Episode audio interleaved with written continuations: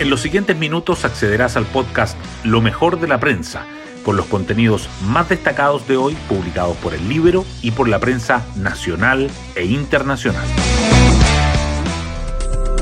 Buenos días, soy Isidora Cóndor y hoy es miércoles 30 de agosto de 2023. La libertad de prensa no es solo importante para la democracia, la libertad de prensa es la democracia. Estas fueron parte de las palabras del director del Libero, Eduardo Sepúlveda, tras ser elegido como el nuevo presidente de la Asociación Nacional de la Prensa. Y ese es el espíritu que nos mueve todos los días. En materia noticiosa, tras la muerte de Guillermo Tellier, el Partido Comunista enfrentará un complejo proceso para definir a su sucesor. Mientras, un ministro de sus filas, Nicolás Cataldo, vivirá una jornada clave con el gremio de los profesores tras una nueva propuesta presentada por el Ejecutivo. Hoy destacamos de la prensa. Ministerio de Educación entrega propuesta y Colegio de Profesores pone en pausa el paro indefinido. El Mineduc entregó nueva respuesta al petitorio del Magisterio, donde promete que deuda histórica comenzaría a pagarse el próximo año en los casos más urgentes, pero sin dar detalles. El gremio reconoció que el escrito muestra avances respecto del anterior, por lo que pausará la huelga indefinida que comenzó ayer para llevarlo a consulta nacional. El ministro Nicolás Cataldo, además, logró destrabar el conflicto con los sindicatos de Fundación Integra. Gobierno decreta duelo nacional por muerte del presidente del PC y abre otro flanco con la derecha. Guillermo Tellier, líder del Partido Comunista desde 2005, falleció a los 79 años. Murió como un hombre digno. Hay otros que mueren de manera cobarde para no enfrentar a la justicia, opinó el presidente Boric.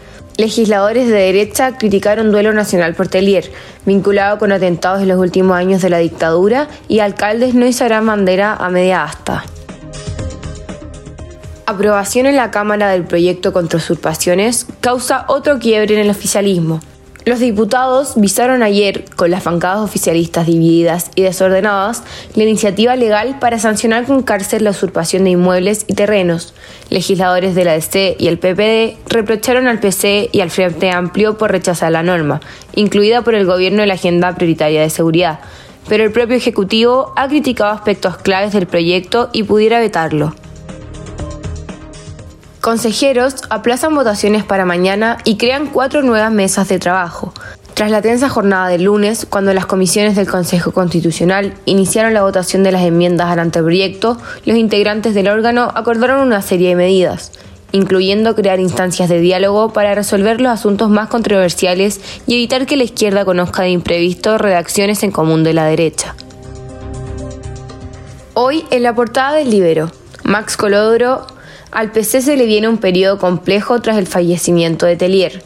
En conversación con el Libro, el analista político repasó los hitos de la vida del timonel comunista, partiendo por su rol como jefe de la comisión militar del partido y luego su etapa como líder de la tienda.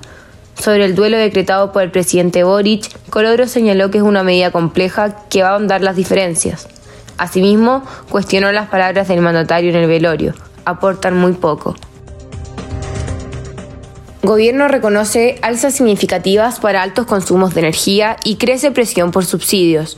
El ministro Diego Pardo se refirió al informe técnico de la Comisión Nacional de Energía y dijo que el Ejecutivo analiza mecanismos focalizados de protección tarifaria para enfrentar próximos aumentos en cuentas de la luz.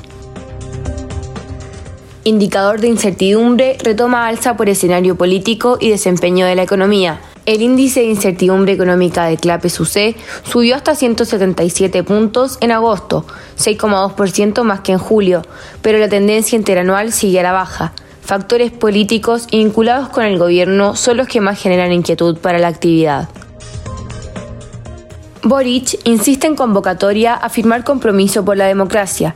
El gobierno dio a conocer hitos conmemorativos por los 50 años del golpe de Estado de 1973 en la moneda afinan últimos detalles, pero admiten que no será lo que inicialmente se proyectó, tanto por factores externos como por pasos en falso del propio Ejecutivo. Nicolás Garri sufrió para avanzar a segunda ronda del US Open. El tenista nacional, 24 del ranking mundial, venció al francés Luca Ganache en cuatro sets y por primera vez logró al menos una victoria en cada Gran Slam de la temporada. El local, Alex Michelsen, será el próximo rival. Y así llegamos al final de este podcast, donde presentamos lo mejor de la prensa. Me despido y espero que tengan una muy buena semana.